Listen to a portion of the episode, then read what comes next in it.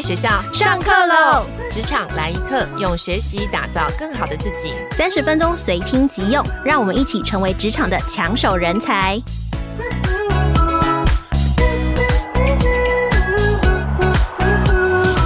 嗨，听众朋友，大家好，我是经理人月刊的采访编辑简玉璇，欢迎收听经理人 Podcast 的职场来一课。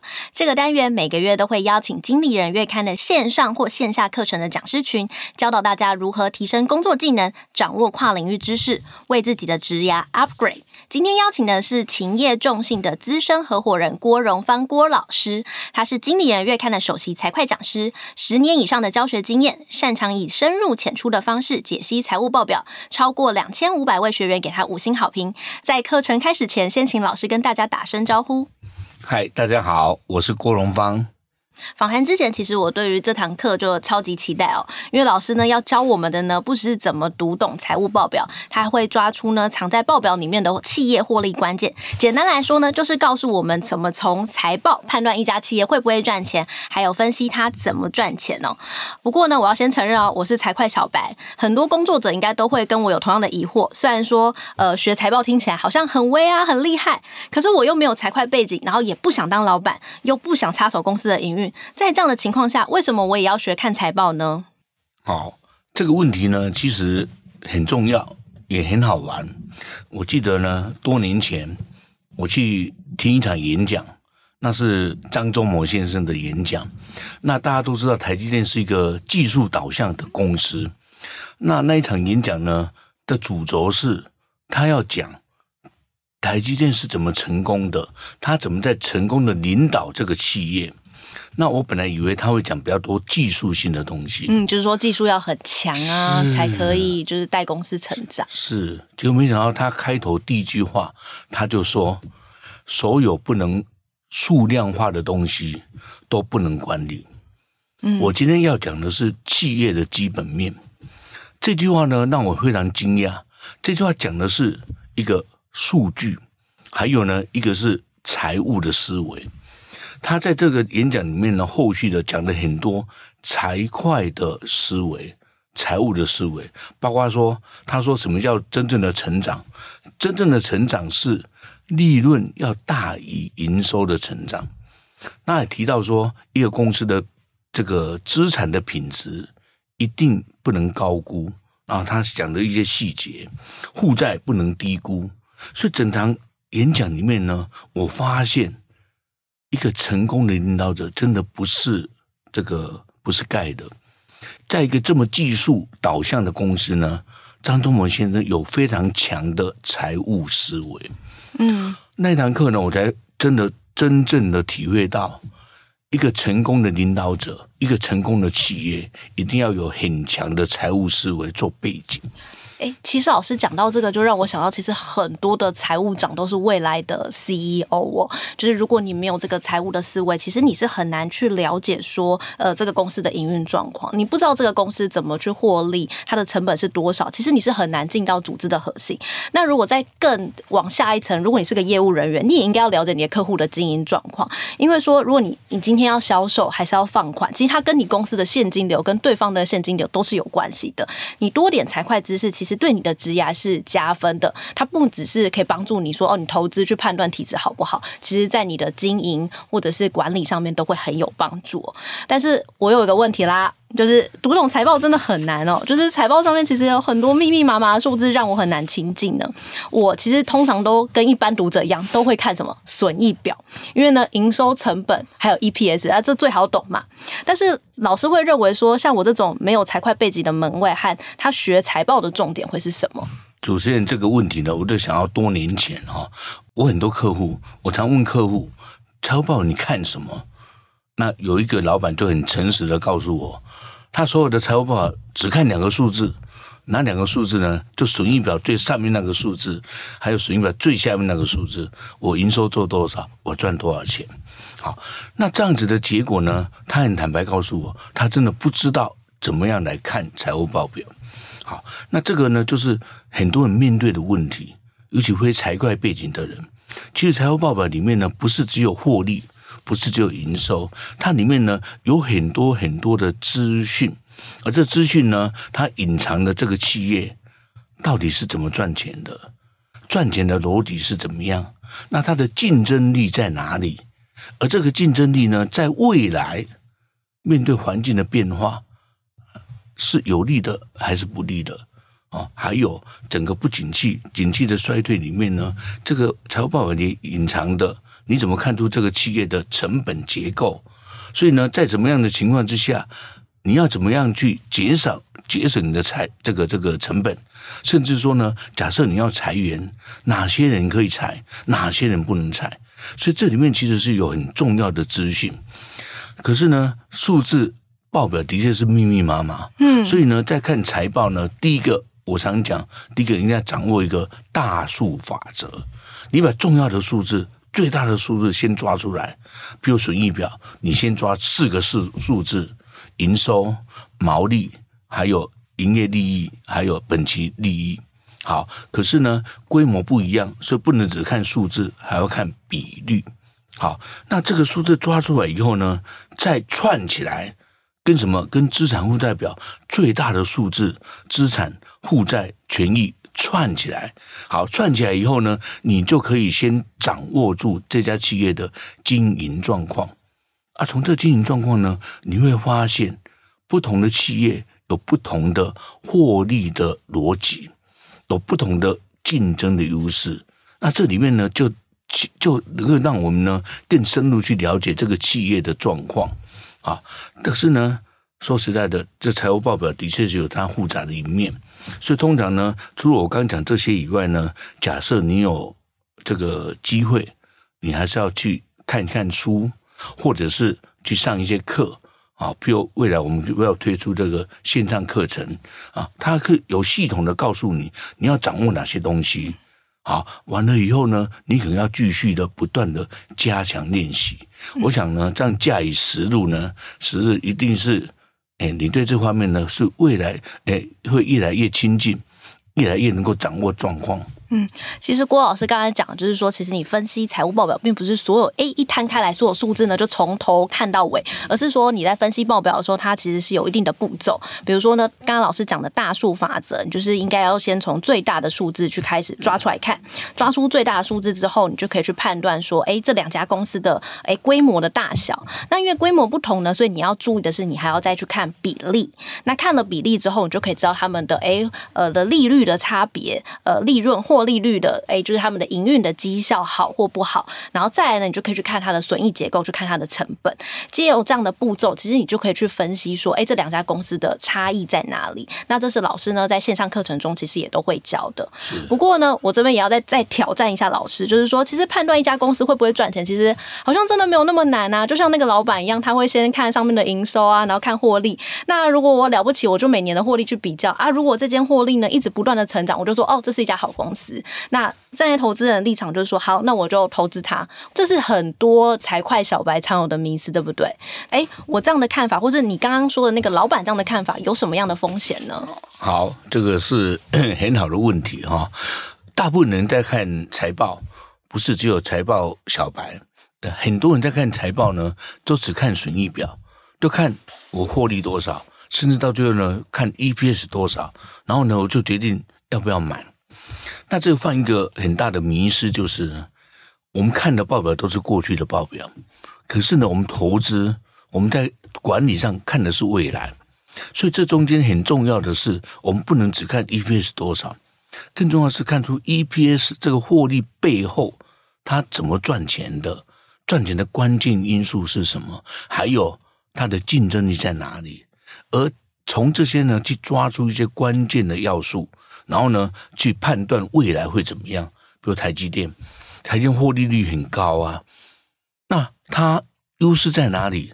优势就在它的研发能力，而这研发能力呢，会造成它在未来未来的利润率、未来的营收的成长啊，是比人家强的。好，所以从这里呢，我们可以判断，以台积电这样的情况，在未来它可能有比较好的表现。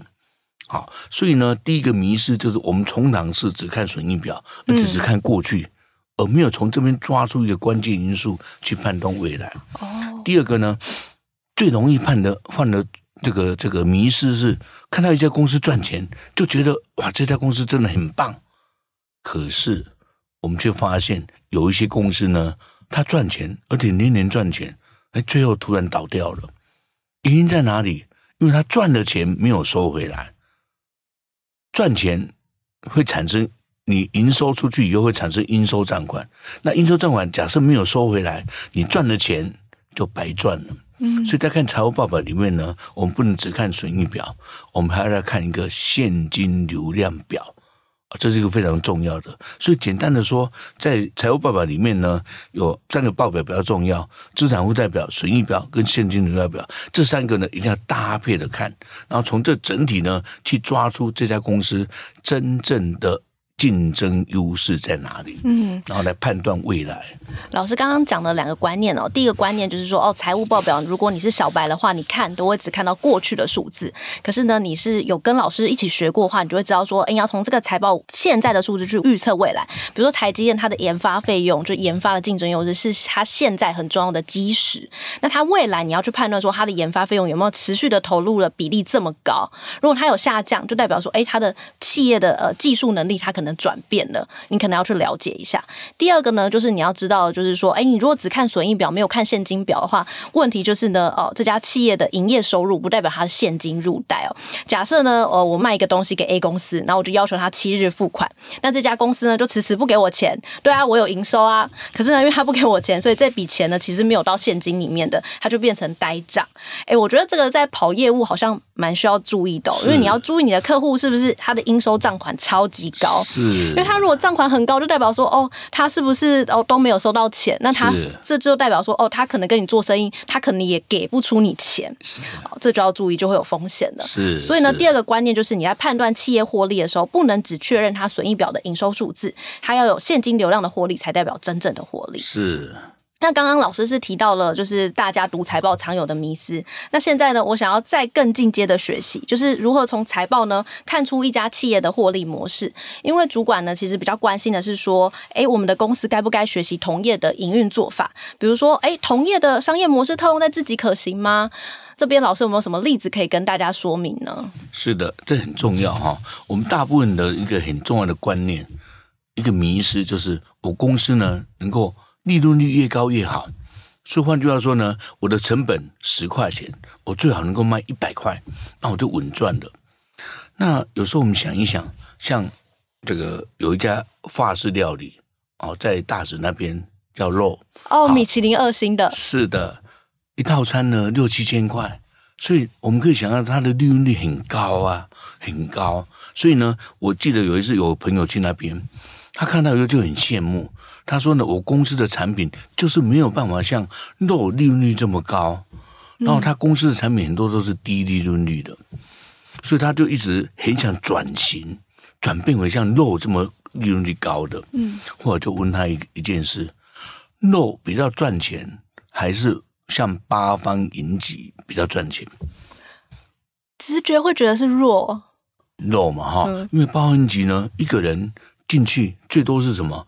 两三百块，利润率也低，所以像八方云集能够赚到什么钱呢？嗯，可是当你去看财报的时候，从财报里面呢，它告诉我们一个很重要的事情：一个利润率低的公司怎么去赚钱？这时候呢，一定要把速度加进来。速度加速度呢，在营在营运上是一个魔法。当你加入速度，我们想想看，像八方云集。我每一次赚的利润假设是十趴，那肉赚的利润假设是四十趴、五十趴，可是呢，肉它的周转率、它的翻桌率是不是很低？对，因为米其林它可能一中午它只做一一一翻一翻一轮，顶多是两翻，嗯，对不对？一轮，嗯。可是呢，八方云集它整天都可以卖，也有外带，可是肉怎么外带呢？好，所以当八方云集呢周转率很快的时候。其实他赚的钱不见得比肉少。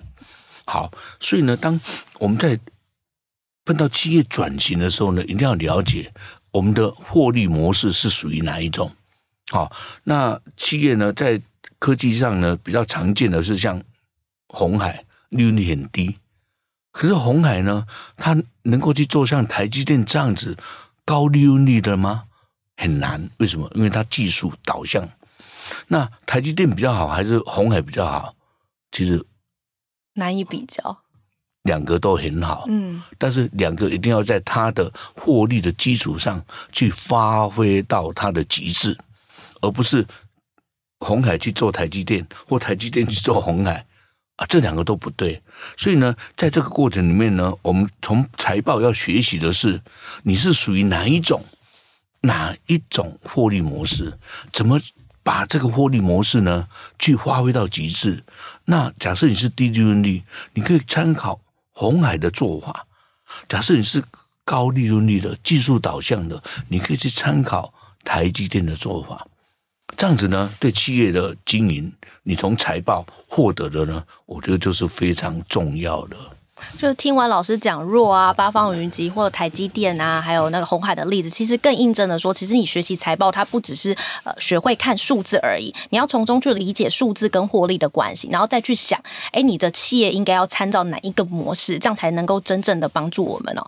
那这次老师呢，在经理人月刊呢有开设线上课程，叫做《跟金牌会计师学赚钱思维》，也会像刚刚一样，就是透过真实的企业案例，带出背后的获利模式，并且呢应用财报来实际验证。哎，就是等于说，你学完之后，你就马上可以摊开自己的财报，摊开竞争对手的财报，摊开同业的财报来印证看看，去直接分析说你是属于哪一种商业模式。那这次呢，总共设计了十二个单元，那每个单元呢都有十分钟，等于说十分钟就可以学习一个财报观念。那课纲其实我有看哦，非常的吸引人，而且呢，每一个。课纲呢都会搭配一个案子，举例来说呢，钱滚钱的美角是什么？还有景气不好呢，哪些成本不能砍？以及如何提升企业的利润？这十二堂课呢，积累而成的就是获利一辈子的赚钱思维。那详细内容呢，就会在这一集的资讯栏。好，那因为要开课了嘛，所以我现在呢就想要来一个帮听众朋友争取一个福利时间哦，就想请老师呢再为听众朋友呢解锁一个获利思维。目前呢这个获利思维我挑的其实是可能攸关工作者的生计哦，因为今年呢全球呢进入了景气寒冬，就不少科技已经传出裁员的消息，比如说 Google 啊、美光啊，同样产业的两家企业，哪一家比较可能会有裁员的状况？那老师可以从财报的角度跟我们分析吗？好的，这个裁员呢，其实是一个非常不得已的做法，啊，因为当经济衰退，我营收就衰退了，那营收衰退呢，我马上利润就衰退了。那这时候呢，从财报里面，我们就可以要去探讨什么样的企业衰退更快。所以呢，我刚提台积电跟鸿海的例子，当景气衰退的时候，哪一家公司的利润率会衰退更多？我们都知道台积电的利润率很高，红海利润率很低。可是当经济衰退的时候呢，是台积电利润率衰退很多呢，还是红海利润率衰退很多？你觉得呢？嗯，我直觉觉得是台积电。台积电为什么？因为台积电感觉它的研发成本很高，跟这有关系吗？老师直接在考我。好好，其实讲这个呢，很重要的概念是，很多人会认为，像红海呢，利润率很低，所以营收一衰退，它利润率就更低了。其实不是，而是在这个过程里面呢，成本的结构，固定成本高的企业，景气寒冬的时候呢，它比较难熬。所以通常碰到这种情况呢，首当其冲的就会想要砍固定成本。那怎么砍？很多就裁员，嗯，裁员。哦，这边跟大家补充一下固定成本跟变动成本的概念哦。固定成本就是说，哦，研发、折旧、固定的薪水、租金。等等都是固定成本。那变动成本的概念就是说，哦，我生产一个东西，比如说我我在卖一个产品，比如说我在卖玩具，我生产一个玩具，那我生产这个玩具的材料，它就会是变动成本，也就是我卖越多，我这个成本会越来越高的概念，这样子。简单的说，就是跟收入直接相关的都是变动成本，啊，没有直接相关的啊，不管你收入多少，我都要需要负担的成本都是固定成本，啊，那。我记得呢，多年前在金融海啸的时候，金融海啸的时候，营收台积电营收衰退了三成，它利润率、它毛利率本来将近五十个 percent，马上衰退到十几个 percent。哇，这个对台积电太大的影响了。好，那时候呢，张忠谋先生呢第一次退休，哦，后来由呃别人当 CEO。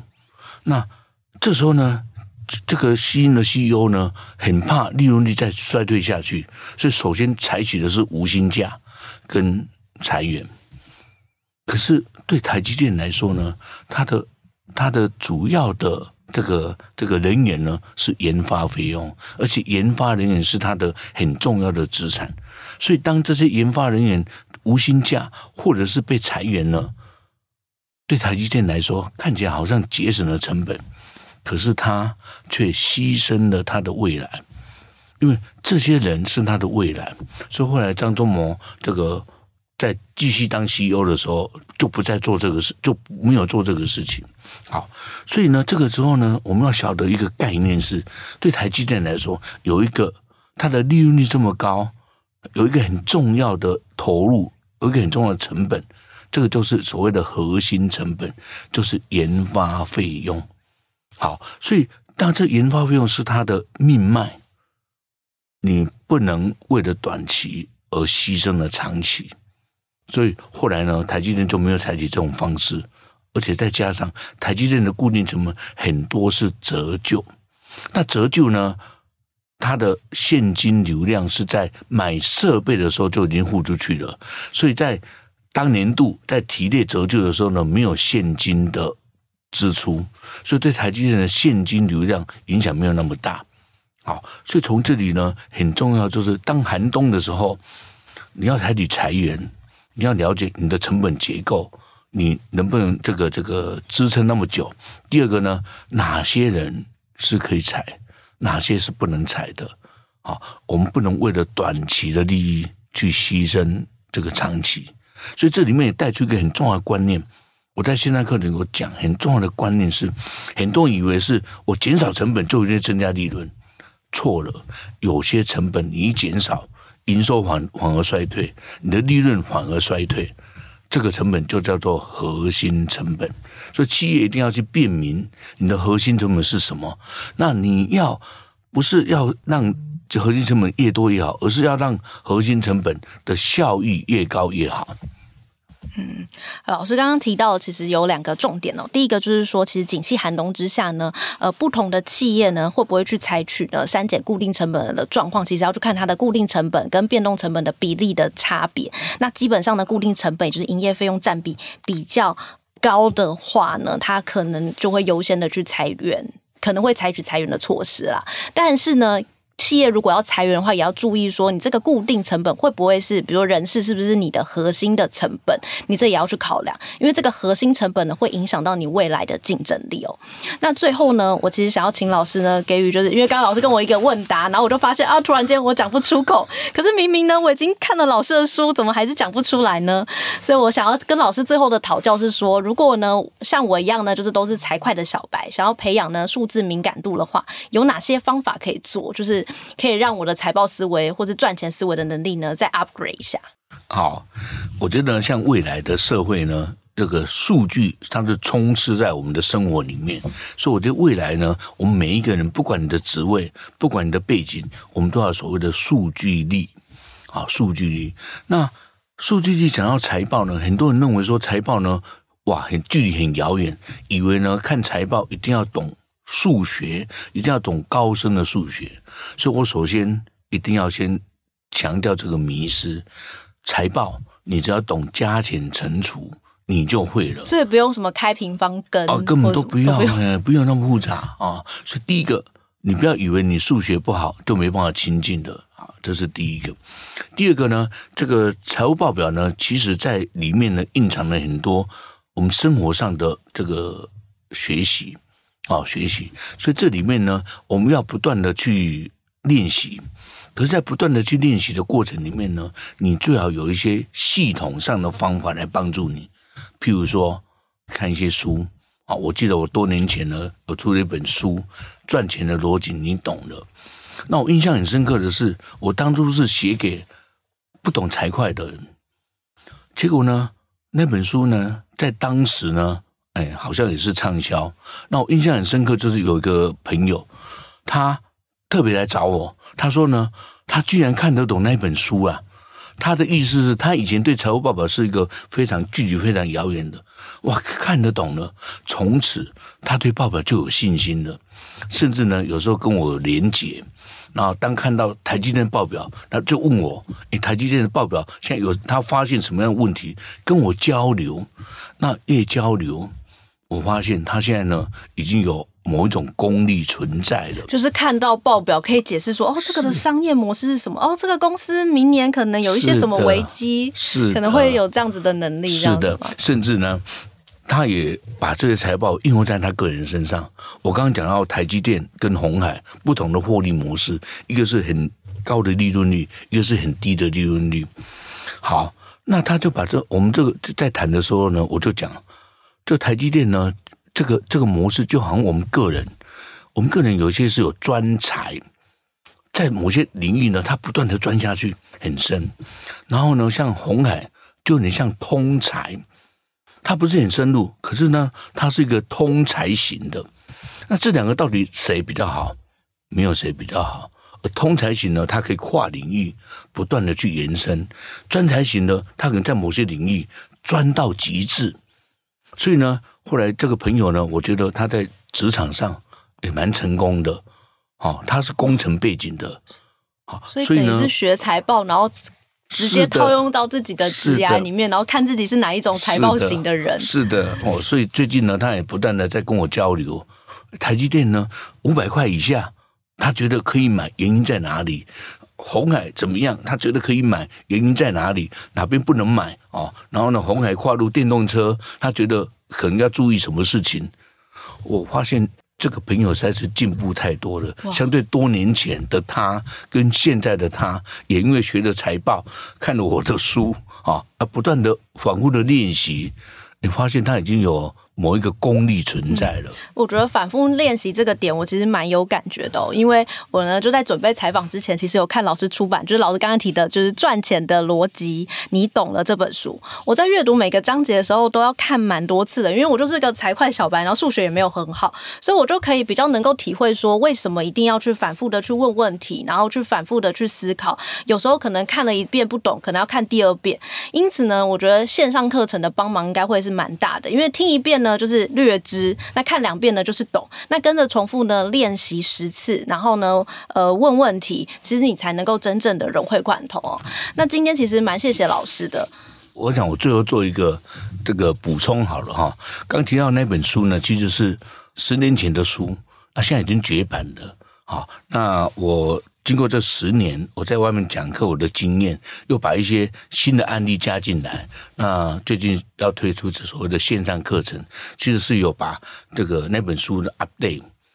那其实财报呢，其实到最后，你不只懂财报，在你的工作上帮助你做正确的决策，帮助你做正确的管理。所以我想呢，在这个财报学习的过程里面呢，对你的职涯发展一定有很大的帮助。甚至我刚刚说，其实这里面也有很多个人的，你从个人呢学到一些企业的模式，让你带出你个人的一个这个处事或个人未来的发展的方向。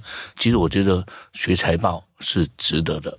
哎、老师，我刚刚听啊，就是我很羡慕你的朋友、欸，哎，就是他可以一直不断的问老师问题。但我有点想问，就是如果我也上了这个线上课程，有没有这个机会可以跟老师互动啊，或问问题？因为我觉得，呃，很多时候可能是需要讨论，因为大家可能会，哎、一派可能以前没有学，就会觉得啊，红海好，就买红海；然后另外一派没有学，就说台积电好，买台积电。但是呢，其实很多事情或者是很多看法是，呃，需要互相的交流跟讨教。那有这样的机会吗？当然有哈，这个。未来线上课程呢，当大家这上这课程有什么问题呢？我们有管道啊，管道，然后呢，收集以后我会回答，甚至到最后呢，我们也可以考虑从这个同学的一些提问里面呢，我们会另外再制作专辑啊，专辑，那针对同学的反应呢，做一些回答。